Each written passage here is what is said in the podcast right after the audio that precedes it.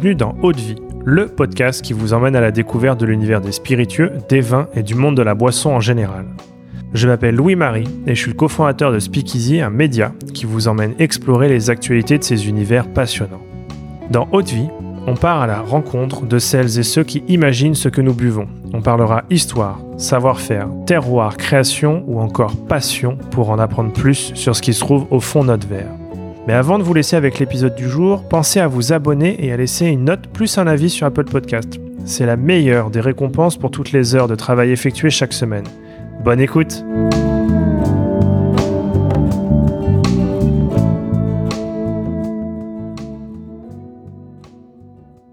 Bonjour à tous. Aujourd'hui, on se retrouve pour un épisode passionnant pour parler terroir, orge et whisky. Pour cela, je serai accompagné de Marc Régnier, personnalité reconnue de l'univers des spiritueux. Il est à l'origine du renouveau de Brooklady, mais il est aussi à l'origine de la création du rhum Renegade et de la distillerie de whisky Waterford qui nous intéresse aujourd'hui. Totalement bilingue, il a accepté de répondre à nos questions en français et un grand merci à lui pour cela. À l'occasion de cet entretien, nous avons pu aussi échanger avec Dustin Herb, docteur en sélection génétique des plantes du département des sciences des cultures et des sols de l'Université de l'État de l'Oregon. Un entretien cette fois-ci en anglais autour de son travail chez Waterford. Pour plus de confort, nous proposons ainsi d'entrer dans l'univers de Waterford en compagnie de Marc Régnier, puis, après ce premier échange en français, et pour celles et ceux qui le souhaitent, de compléter cet épisode autour du terroir avec les réponses de Dustin en anglais cette fois-ci. Si vous êtes prêts, commençons. Marc Régnier, vous êtes une personnalité reconnue de l'univers des spiritueux. Mm. Vous êtes à l'origine de la résurrection de Brooklady.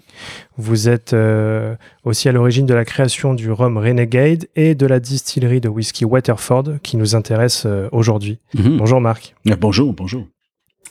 donc nous sommes ici pour parler whisky, terroir et impact de celui-ci. Mais avant de commencer, j'aimerais que nous revenions sur la jeunesse de Waterford. Euh, Marc, est-ce que vous pourriez nous parler un peu de votre parcours? Qu'est-ce qui vous a amené dans le monde du whisky?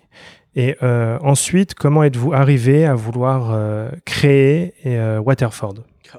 Oui, ok.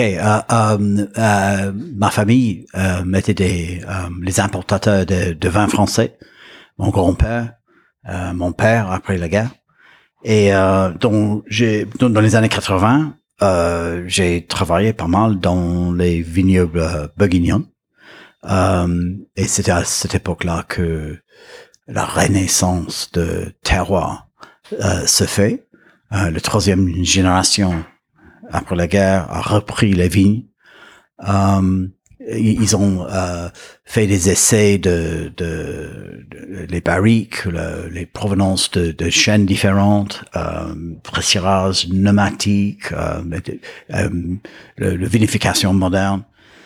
Et euh, euh, c'était très intéressant d'être sur place à, à ces périodes-là. Et en même temps, en même temps, en Angleterre, en Écosse, on avait le, la naissance euh, de single malt whisky.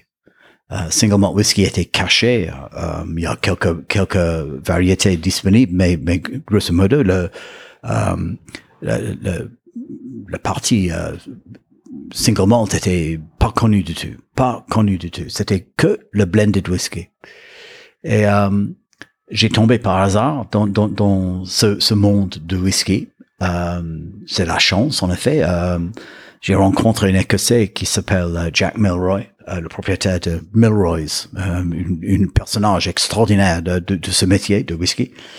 Et il m'a fait déguster quelques single malts et j'étais étonné par cette qualité de, l'alcool. J'ai jamais prévu que c'était quelque chose on, a produit dans notre pays. Euh, moi, j'étais importateur des vins français et des travails euh, des autres. Mais ici, euh, tout près de moi, on, avait cette euh, nouvelle, entre guillemets, euh, typicité de, de, de, de, whisky. Et petit à petit, j'ai j'ai suivi ce chemin.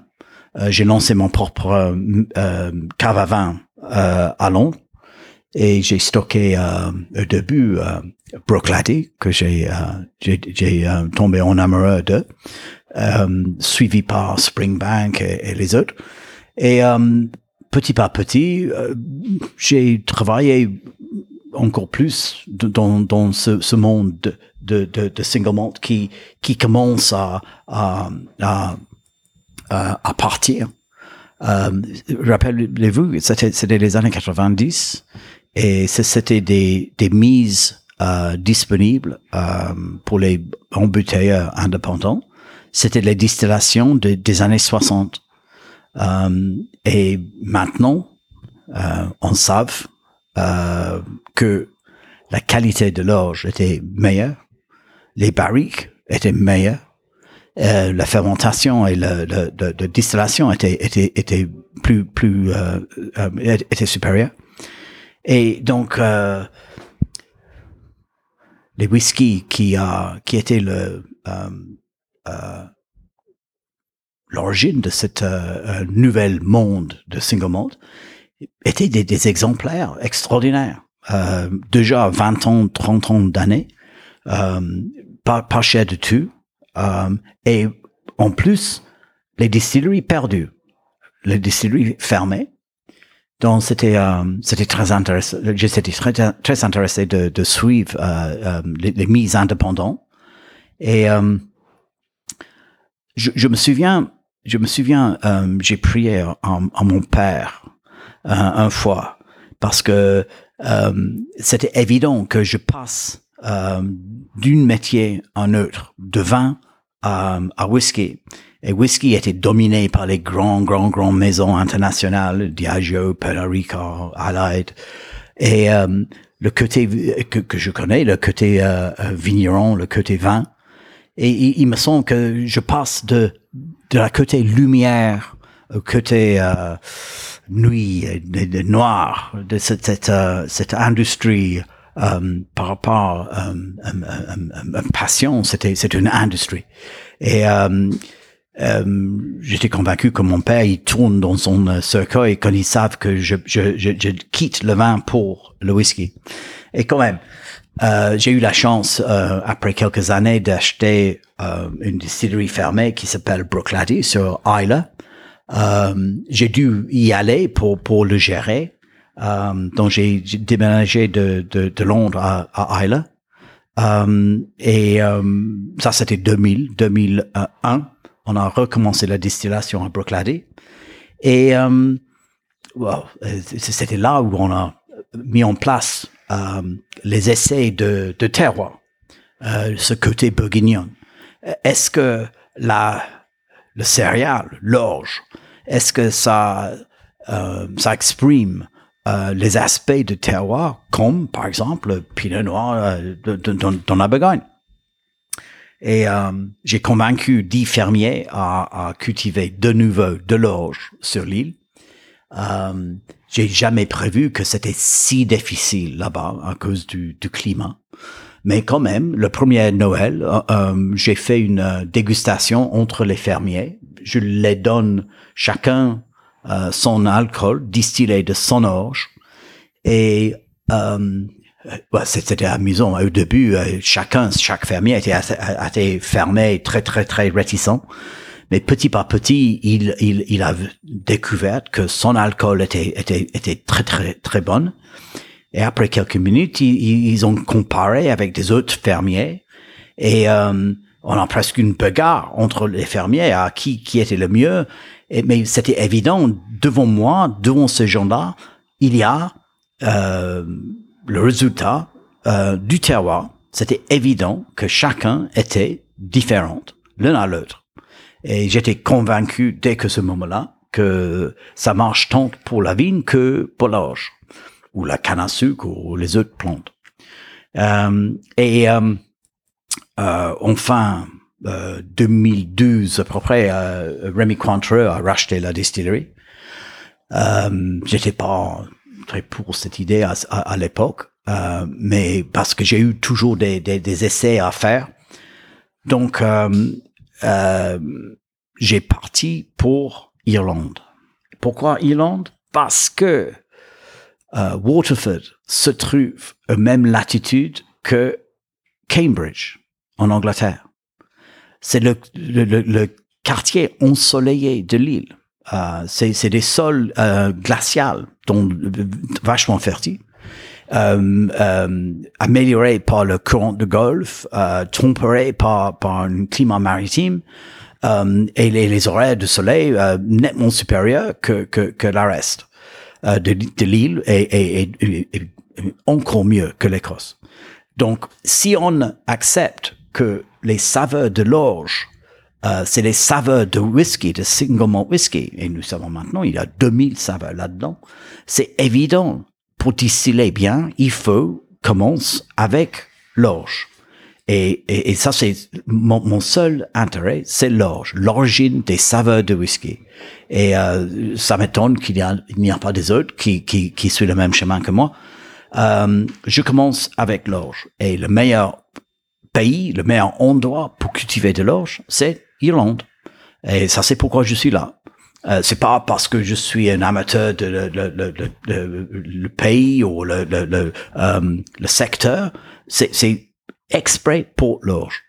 Et euh, j'ai eu la chance, euh, un peu comme quand j'ai rencontré euh, Jack Milroy, qui, qui, qui a résultat, le résultat de cette rencontre était l'achat de, de Brooklyn. Mais ce fois-ci, c'était le rachat de une brasserie de Waterford, brasserie euh, construite par Diageo euh, en 2004 au bord de la rivière Cher, euh, dont c'est une estuaire en effet. Et euh, ils, ils, ont construit cette euh, brasserie euh, en 2004 avec tous les, les, les, les, techniques là-dedans en acier. C'est une merveille de, de, de, de fermentation, de, de moulinage et tout ce qu'il faut pour euh, fermenter l'orge. c'est, c'est une c'est rien à voir comme, comme, comme les autres distilleries. Euh, parce qu'au début, au cœur, c'est une brasserie. Et j'ai amené les, les, les, les, alambics, les alambics que j'ai piqués, j'ai volés de euh, Allied Distillers en le même année, 2004, euh, la distillerie de Inverleven sur la rivière Clyde à Glasgow. Et on, on, les a amenés euh, à Brooklady et de Brooklady j'ai revolé euh, une deuxième fois pour amener à Waterford. Donc euh, je distille euh, à l'écossaise dans les alambics écossaises mais avec l'inspiration de, de, de, de terroir. Voilà et euh, comment, euh, comment fonctionne euh, Waterford comme distillerie? C'est une distillerie qui a été conçue pour distiller champ par champ, c'est bien ça? Ou avec des, de, des faibles lots? Oui et non. la brasserie, il faut, souvenez-vous, au cœur de tous les distillats, c'est la fermentation, évidemment mais, mais euh, on s'habitue de parler de distillation. Que distillation? Et je pense c'est parce que la distillation est plus euh, euh, à voir, c'est photogénique, euh, euh c'est un peu euh, mystérieux, c'est un peu les alambics, alchimie et tout ça, c'est un, mystère. Mais en effet, la distillation est simple, c'est de chimie de l'école, c'est pas compliqué du tout. Par rapport euh, l'extraction des saveurs de l'orge. Ça, c'est la fermentation, le, euh, le, le, le, malting, le mash, euh, la fermentation. Et au cœur de Waterford, nous avons le seul euh, système du monde entier euh, pour faire cette extraction des saveurs. Et c'est grâce à Diageo. Hein. C'était construit pour efficacité, mais avec euh, un, un, petit euh, réajuste, on peut euh, euh, re, how do say it, euh, remplacer cette côté euh, efficacité pour diversité. Et c'est tout en inox, tout on, on, on, fait le moulinage, par exemple, en, en anaérobie, sans, sans, sans l'influence de l'air. Donc ça c'est pourquoi nous avons dans chaque euh, chaque bouteille euh, c'est nettement euh, les arômes de l'orge. Normalement les arômes de l'orge restent dans la mouline. Mais ici, parce que c'est sur l'eau, le seul moulin de ce type-là, euh, ça pêche le, le, le, euh, le- le- les, euh, les effets de, de, de, de l'oxydation et le pressurage pneumatique, 54 euh, pressoirs pneumatiques, écrase euh, euh, l'orge pour, obtenir le maximal de terroir. Il n'était pas euh, attendu pour ça. C'était attendu pour l'efficacité, mais pour l'extraction de terroir, c'est c'est donc, ok, pour racheter tout ça, son savon, est-ce que ça marche ou est-ce que ça marche pas J'ai eu l'autre côté de la route, euh, la rue, euh, une deuxième brasserie, une brasserie de, de 1792. Et là-dedans, il y a tous les, les pressoirs, tous les, tous les, euh, euh, les moulins, tous, les euh, euh, euh, euh, cuves de, de, de, de traditionnelles que je connais bien de, de, de, de Bruichladdich. Donc, si le- le côté moderne n'a pas marché, je peux avoir euh, l'ancienne. Mais après après euh, quelques quelques mois, on a on a aperçu que c'était fabuleux, formidable pour l'extraction de terroir, les effets de terroir. Euh, à Bruichladdich, euh, on n'a pas eu les logistiques, euh, les moyens, l'argent et le savoir-faire pour vraiment optimiser euh, la différence entre un- une ferme et une autre. Parce que c'est simple. Euh, L'orge, il euh, arrive à, la maturation, grosso modo, en même temps. Et, donc, il faut ramasser et sécher avant de stocker. Sinon, il va pourrir. Euh, donc, euh, sur Isle, euh, c'était incroyablement difficile parce qu'il y a le 15 septembre, il y a euh, le- les tempêtes d'automne commencent et ça peut écraser toute toute, toute l'orge. Et en pire, l'arrivée des, des oies de Groenland qui revient et ils mangent tout. Donc, il faut absolument avoir récolté avant les tempêtes d'automne et l'arrivée des, des, oies. Donc, il y a une, fin fixe pour la saison de cultivation. Donc, si on, sème tard, c'est une saison difficile. Ça, c'est pourquoi je, suis descendu euh, 240 miles au sud euh, pour arriver à, à, à Woodford. Là, on sème euh, avant le fin de euh, mars, euh, le, jour de euh, Saint Patrick, euh, normalement. Donc, on a toute la saison de, pour pour euh, pour euh, l'orge pour euh, arriver euh, à l'optimal de euh, euh, euh, qualité.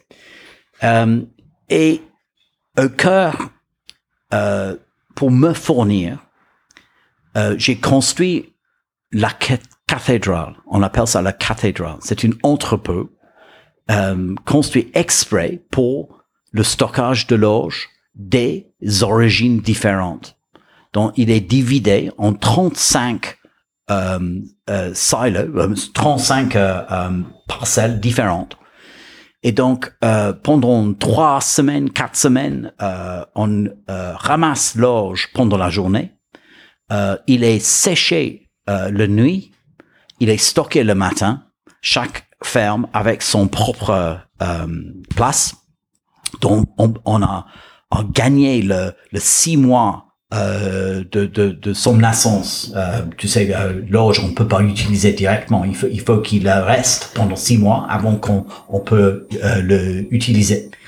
Et donc, c'est bien stocké, à part.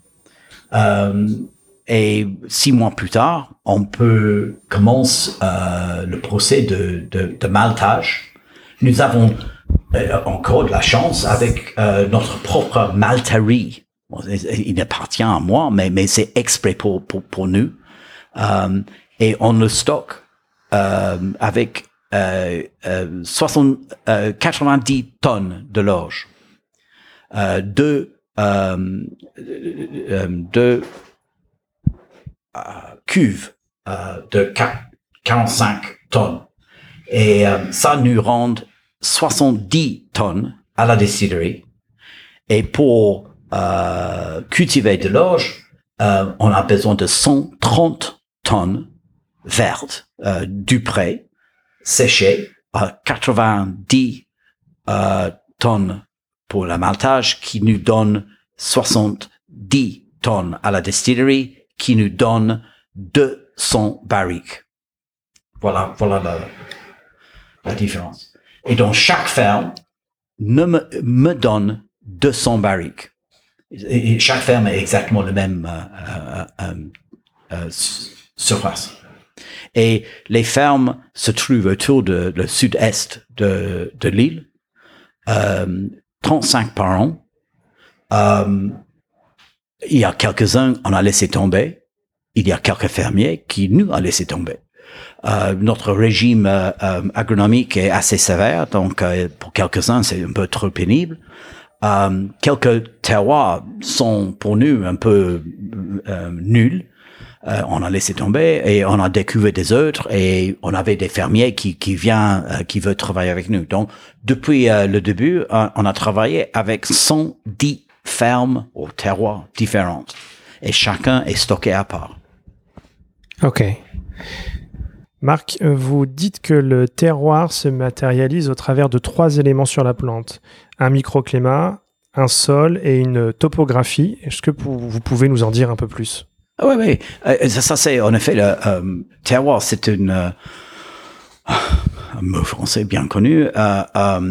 Et les gens pensent terroir. Est-ce que ça c'est un, un, endroit? Est-ce que c'est une un personnage? Est-ce que c'est une distillerie? Est-ce que c'est une non, en effet, c'est c'est les trois. Euh, trois dimensionnels euh, entre sol, euh, microclimat et topographie sur la plante, sur la plante. Euh, euh, évidemment, euh, les lois françaises viticoles, les terroirs sont devenus le, le, shorthand pour un lieu ou lieu dit. Mais en effet, c'est ce qui se place sur la plante, soit la vigne, soit la canne à sucre, ou soit l'orge. et c'est évident que euh, les 2000 saveurs qui, qui sont présentes dans la graine de l'orge se trouvent dans l'alcool et dans l'alcool euh, euh, euh, vieilli aussi, exactement le même. Et les 2000 saveurs sont, on sait maintenant, après nos, nos essais avec euh, Dr. Dustin que les 200 saveurs, 60% sont influencés par euh, terroir, le climat, l'environnement. Le, euh, et nous, nous, comprenons nettement mieux maintenant euh, ce qui se passe euh, euh dans le génome de, de, de, de, de chaque, euh, chaque graine. Chaque saveur, il y a une, une, une puce allumée par les, les caractéristiques du, du, climat euh, qui, euh, qui, qui, qui euh, produit les, saveurs différentes. Et, et, et, donc, c'est évident que les sols, par exemple les sols sablonneux, sablonneux donnent les côtés fruités plutôt que les sols argileux qui donnent un côté un peu plus épicé euh, il y a des sols silica, il y a des sols. Chacun, ça, donne une influence. Euh, euh, on aperçoit euh, dans, dans les, les, les, échantillons que, que nous analysons tout le temps euh, pour savoir qu'est-ce que ça, ça qu'est-ce que ça donne. Euh, mais mais on, on, fait tout ça pour une raison simple. je cherche les saveurs naturelles. Euh, c'est pas c'est pas un, projet de, de, de euh, scientifique, c'est un projet euh, la base, c'est les saveurs naturelles de whisky. Parce qu'on sait, tous les saveurs sont là. Si on laisse exprimer, euh, et ça c'est le projet de Waterford, laisse le, laisse parle, euh, laisse l'orge parle. Voilà. Les saveurs sont là, montre-moi. ça, ça c'est la raison d'être de, Waterford. Et, euh, concrètement, euh, à partir de cette raison d'être, comment euh, élabore-t-on des whiskies de terroir chez Waterford? Euh, On, on cultive de l'orge autour de, de. Et, rappelez-vous, grosso modo, ce sont des, sols glaciales grosso. Euh, euh, le, sud-est, euh, c'était une marée ancienne. Il y a des influences glaciales là-dedans. Là, et c'est entouré par les collines et les montagnes. nous avons des, des, des, des terroirs sur les presqu'îles, par exemple, Hookhead, Banner Island, c'est une une euh, île euh, sablonneuse. Euh, on avait euh, même une île dans une rivière aussi, argileux évidemment. Et nous avons cherché des des des, des terroirs spécifiques pour cultiver soit en bio, soit en biodynamie, soit maltais à la tourbe. Euh, pour, pour, pour, pour voir ce que ça donne, pour comparer, constater, et pour évidemment pour pour mieux euh, comprendre, euh, on, on, les analyse euh, à Dublin pour pour voir ce qui se passe là-dedans. Et, et, et donc quand on avec les 35 terroirs différents, ce sont les les building blocks pour pour Waterford, parce que le but c'est à assembler les saveurs du terroir pour faire une cuvée. De la même façon que, que les grands vins de Bordeaux ou les, les, les grands champagnes. Et j'ai piqué l'idée. J'ai eu les mains, j'ai piqué l'idée. C'est la même façon. On prend les, les saveurs du terroir et on euh, les accumule pour faire quelque chose supérieur, plus complexe, plus profonde, plus impassionné. Euh, euh, et, et, ça, c'est le, ça, c'est le cuvée de Waterford. Ok. Et euh, autour de ce travail du terroir, vous avez lancé donc un, un whisky issu de l'agriculture biologique, Mhm. un autre produit à partir d'orge cultivé en biodynamie, Mhm. et vous êtes allé plus loin en réintroduisant des variétés d'orge anciennes. Comment est-ce que vous avez fait concrètement et qu'est-ce que ça apporte au profil aromatique Ouais, du ouais, whisky? I mean, euh, en, en bio, oui, c'est évident. Euh, euh, euh, c'est question de cultivation ré- régénérative. Euh, euh, c'est-à-dire un respect du, du sol. C'était quelque chose que les vignerons euh, français ont fait de- depuis une trentaine, quarantaine d'années. Euh, après les excès euh, des, des, des, euh, des engrais chimiques après la Première Guerre. Donc, c'est quelque chose qui se fasse depuis longtemps. J'ai rencontré le biodynamie en, en 93 euh, à Châteauneuf-du-Pape, domaine de, de Marcoux, Philippe Romanier. Et j'étais étonné à l'époque de, de découvrir cette euh, façon de cultiver. Cu- C'est une façon de cultiver, cultiver de l'orge, euh, de euh, les vignes. Et j'ai su euh, cette euh, euh, cette concept. Euh, et, et je me souviens de dégustation de bâtard Montrachet à Montrachet chez euh, euh, Domaine Le Fleuve, euh, une comparaison de une deux cuves de bâtard Montrachet, de top du top, une en, bio, une en biodynamie. Et, et- pour moi, ça, c'était la preuve, la preuve finale. Et, euh, et il faut dire, euh, il faut avoir un bon terroir.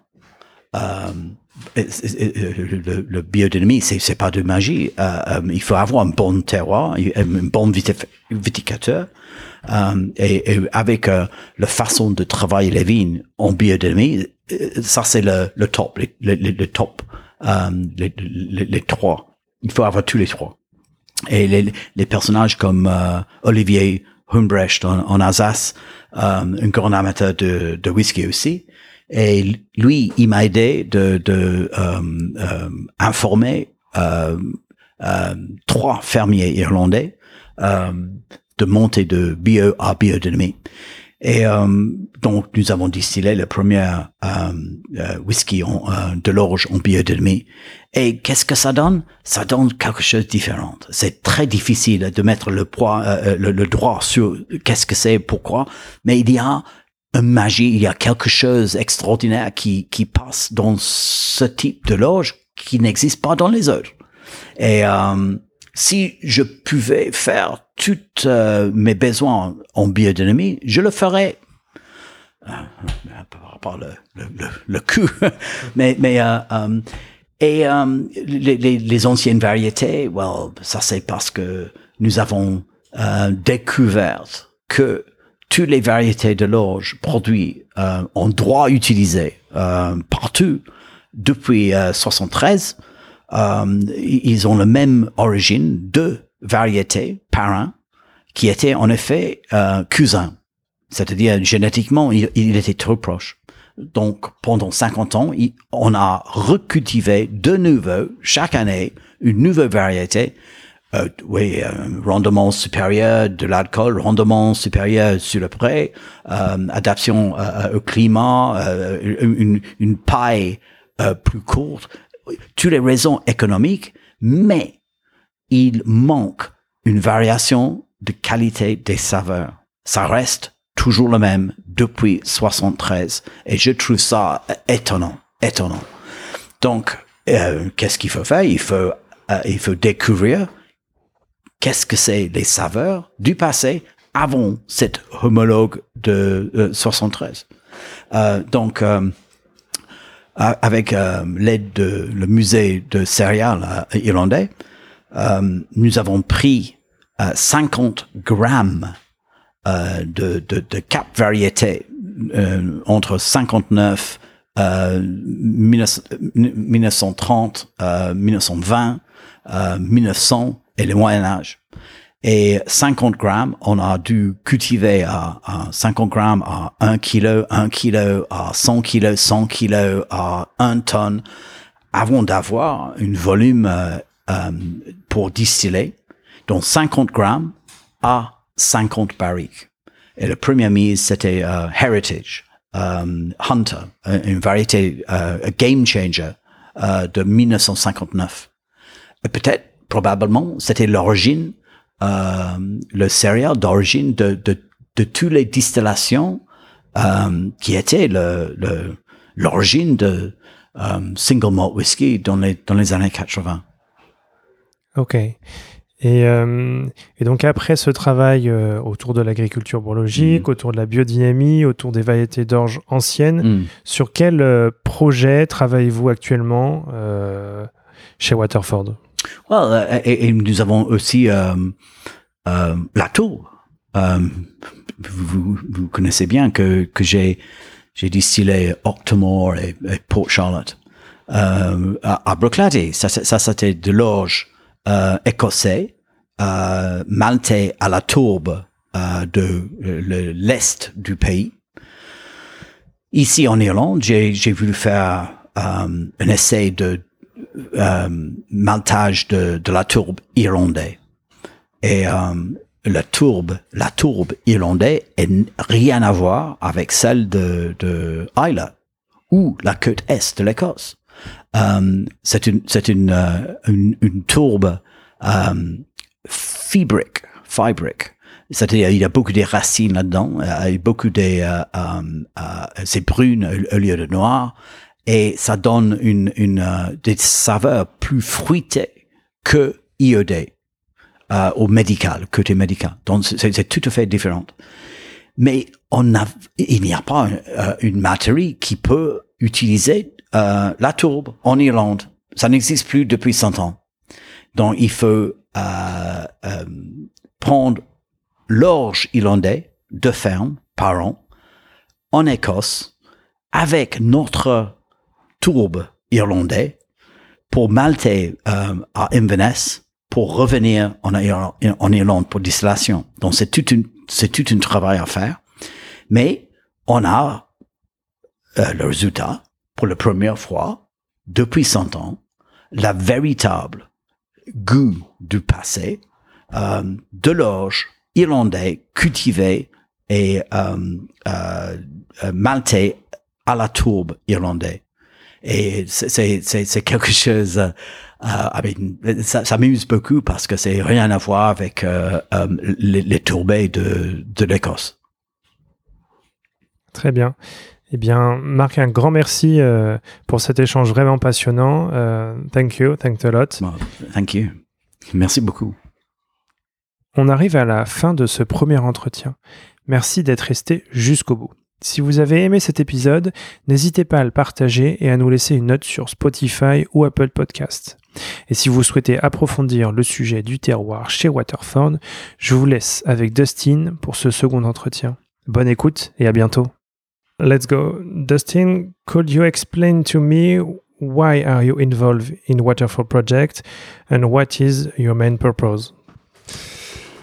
Uh, yeah. So, I mean, I guess why I'm involved with Waterford. Um, I mean, I originally was brought on to you know answer this this question. That is, uh, you know, the foundation of of the Waterford brand is you know, does terroir exist?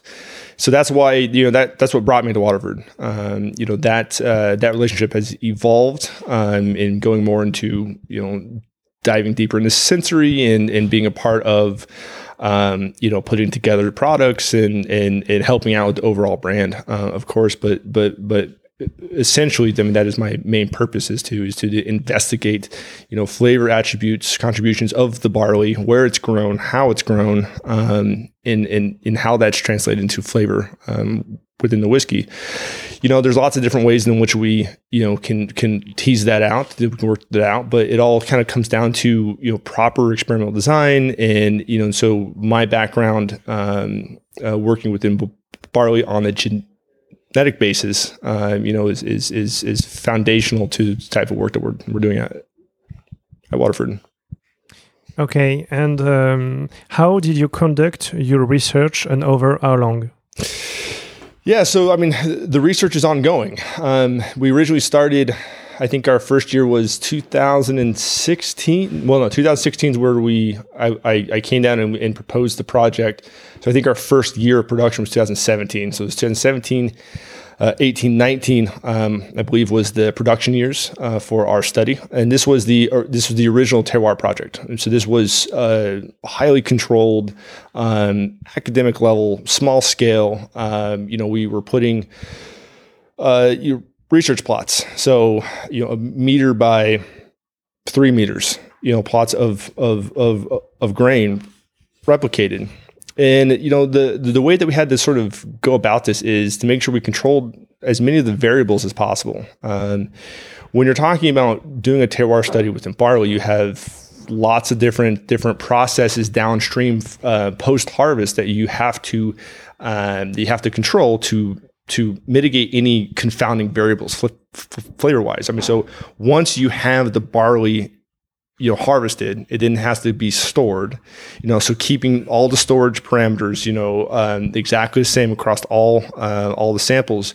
uh, is imperative because that controls uh, breaking um, seed dormancy and seed dormancy is is imperative within within Ireland because you get a lot of summer showers right so if you if you don't have seed dormancy that grain is going to is going to germinate in the field uh, and so, but then it takes about six months to actually not, not sorry, not six months, but it takes you know a few months to fully break seed dormancy before it can go into the into into the malt house and become and actually get malted. If you don't wait for that seed dormancy to break, then what happens is that when you want to do a four day germ and it turns into being a seven, eight day germ, you know, or more, and that doesn't work out. And so that's a big confounding variable. So you have to keep all those parameters exactly the same because you want to treat every sample exactly the same. Then when it goes into the, into the malt house, we had two questions that we that we wanted to ask. You know, you know, it's it's it's widely known that you know barley that goes into the malt house is going to come out, you know, with with with this this uh, more it's more accessible to the flavor. I mean, you're breaking down the cell walls, you're modifying um, that kernel to where that starch is is exposed. And so, it, and when you do that, you're starting to increase the proportions of these Maillard reaction precursors, Stecker reaction precursors. And these are flavor formation processes. And uh, if you don't control and standardize um, everything, then that's another layer of confounding variables when it comes to looking at flavor. Every aspect of variability flavor wise takes away from our ability to detect the original terroir flavor. Right. So it's it's it's imperative. So really it came down to w- with malt modification, and this kind of harkens back to some of the earlier research that, that I did at, at at at Oregon State, is you know can we use under modified malt to allow us to increase our probability of detecting flavor differences uh, and so from our samples, our replicated samples in the field, we actually had a under modified and a uh, well modified, you know, commercial, you know, spec uh, malt, and then carried all those samples through for microbrewing and distilling. There then there's the, that's the next level. We have to control all the variables for brewing all, all, all the variables for distilling and treat everything exactly the same. And then of course we were doing the sensory on new make so now you start to see all the different downstream processes from the field in which just to get to the substrate for that we can actually taste and then evaluate terroir at that point and so there's a lot of it's logistically very difficult, uh, and it's it's very expensive, uh, and and and so can and, and very time consuming. And so it was very fortunate that Waterford already kind of had the you know the the it was already established to be able to handle keeping everything separate, um, and so it was just it was it was a logical move for us to do that type of research. Um, once we you know had the samples, we then send stuff to uh, to Teagasc, which is a, an arm of the you know the Irish Department of Agriculture, and there they did gas chromatography. We uh, so we're looking at the metabolites that would be coming from each of the different different uh, different samples, and then we were going to uh, put together our our panel in house at Waterford, um, but we were really early uh, on, and we really wanted to kind of have an outside validation of sensory. And so we ran through samples within our own panel, but ultimately we went through um, went to Tatlock and, and, Thompson to do the, the they they're the one that did did the distilling of the samples, and so then it was logical instead of having to move the samples back uh, to Ireland for them just to finish the uh, sensory there. Um, and so that launched off a bunch of other projects uh, where we tried to then we're working on validating our results from the you know the academic where everything was controlled to the com- commercial scale, uh, which is having everything to a you know commercial spec.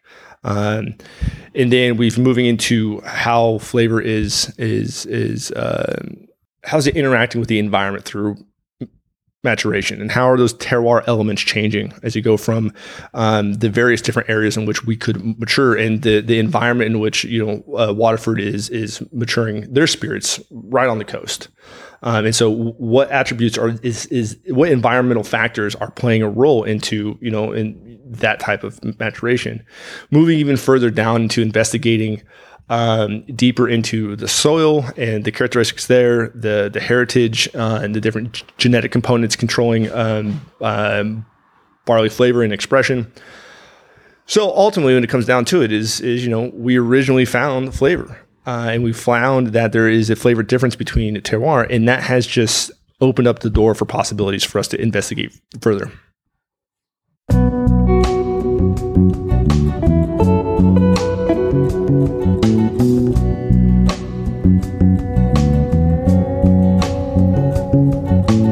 Haute vie, c'est terminé pour aujourd'hui. Enfin presque. Si vous avez aimé cet épisode, pensez à noter Haute Vie 5 étoiles sur Apple Podcast avec un petit commentaire pour nous encourager. C'est ce qui nous aide à gagner en visibilité et nous encourage à produire toujours plus d'épisodes. Enfin, si vous souhaitez en apprendre plus sur l'univers des vins, des spiritueux et du monde de la boisson en général, rejoignez-nous sur Speakeasy, le lien est dans la description. Merci encore et à la semaine prochaine.